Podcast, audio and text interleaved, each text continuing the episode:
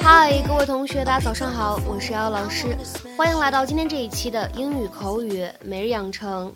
今天的话呢，我们来学习这样一段台词 Let me bring you up to speed.：Let me bring you up to speed。让我来给你做一个前情提要，或者说我来跟你说说之前是个什么状况。Let me bring you up to speed.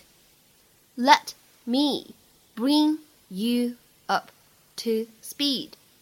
整段话当中呢，我们观察这样的两处发音技巧。首先呢，let me 出现在一起有一个不完全失去爆破，let me，let me。然后呢，up to 出现在一起呢有一个完全失去爆破的现象，up to，up to，up to。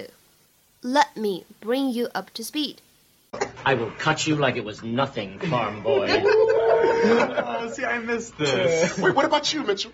Um, okay, well, I, I didn't know it was a crush because I was only eight at the time. I knew when I was eight. Everyone knew when you were eight. Longinus, get up. We're switching seats. Okay, okay. Back to me, back to me, back to me. So, uh, I had just seen St. Elmo's Fire. Oh, Mitchell, look at your father. oh, that's your father?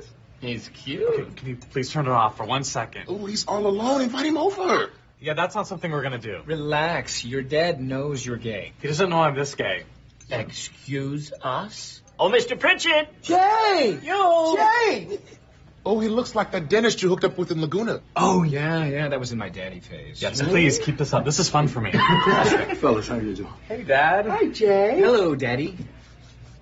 What are you doing here? I'm just getting a drink while Gloria and Manny see a show. Well, please join us. No, I don't want to He intrude. doesn't want to intrude. You are not intruding. I'm just going to watch the game. He just wants to watch the game at the oh, bar. sit so- down. We're up by 25 with a minute to go. Uh, maybe just for a minute.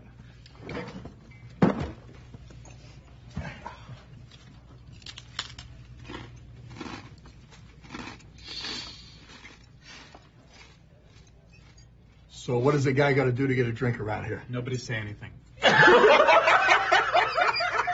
Justin, more booze. Oh, Mitchell was just about to tell us who his first boy crush was. No, no, I wasn't. Let me bring you up to speed. Crispin's with Joey McIntyre, mm. whoever that is. Longinus said John Schneider.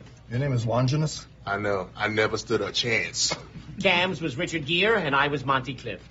Well, at least yours was gay. I mean, you might have had a shot. Thank you. Crispin, up. I'm sitting next to this one. Welcome. 在今天节目当中呢，我们就来学习一下这个 up to speed 这样一个表达是一个什么样的用法和理解。通常来说呢，比较常见的意思有两个。第一个呢，用来指什么什么东西以理想的速度前行进展，moving at the desired or anticipated pace，或者呢指机器以最高效率运转，cause it to be working at its highest level of efficiency。下面呢，我们来看一下这样的两个例子。第一个，Your department just isn't moving up to speed. I mean, this project was supposed to be done weeks ago. 你们部门就是拿不出来高效率，这个项目几周之前就应该完成的。Your department just isn't moving up to speed. I mean, this project was supposed to be done weeks ago. 再比如说第二个例子，Tina did everything she could to bring her workers up to speed, but she failed. 为了让工人们能够提高工作效率，Tina 试了所有的方法，但仍旧以失败告终。Tina did everything she could to bring her workers up to speed, but she failed.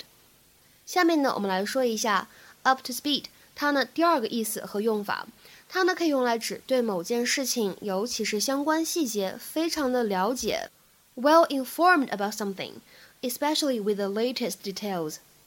下面呢，我们来看一下这样的几个例子。第一个，Bring the new guy up to speed on this case, will you？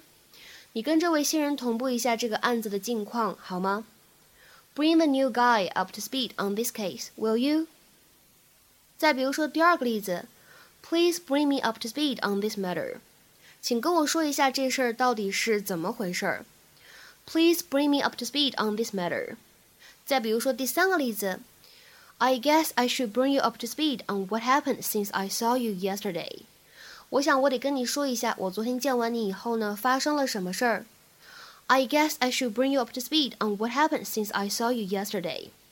今天的话呢，请各位同学尝试翻译下面这样一个句子，并留言在文章的留言区。We try to keep people entertained and up to speed with what's going on in town. We try to keep people entertained and up to speed with what's going on in town. 这样一个句子应该如何理解和翻译呢？期待各位同学的踊跃发言。我们今天节目呢就先讲到这里，拜拜。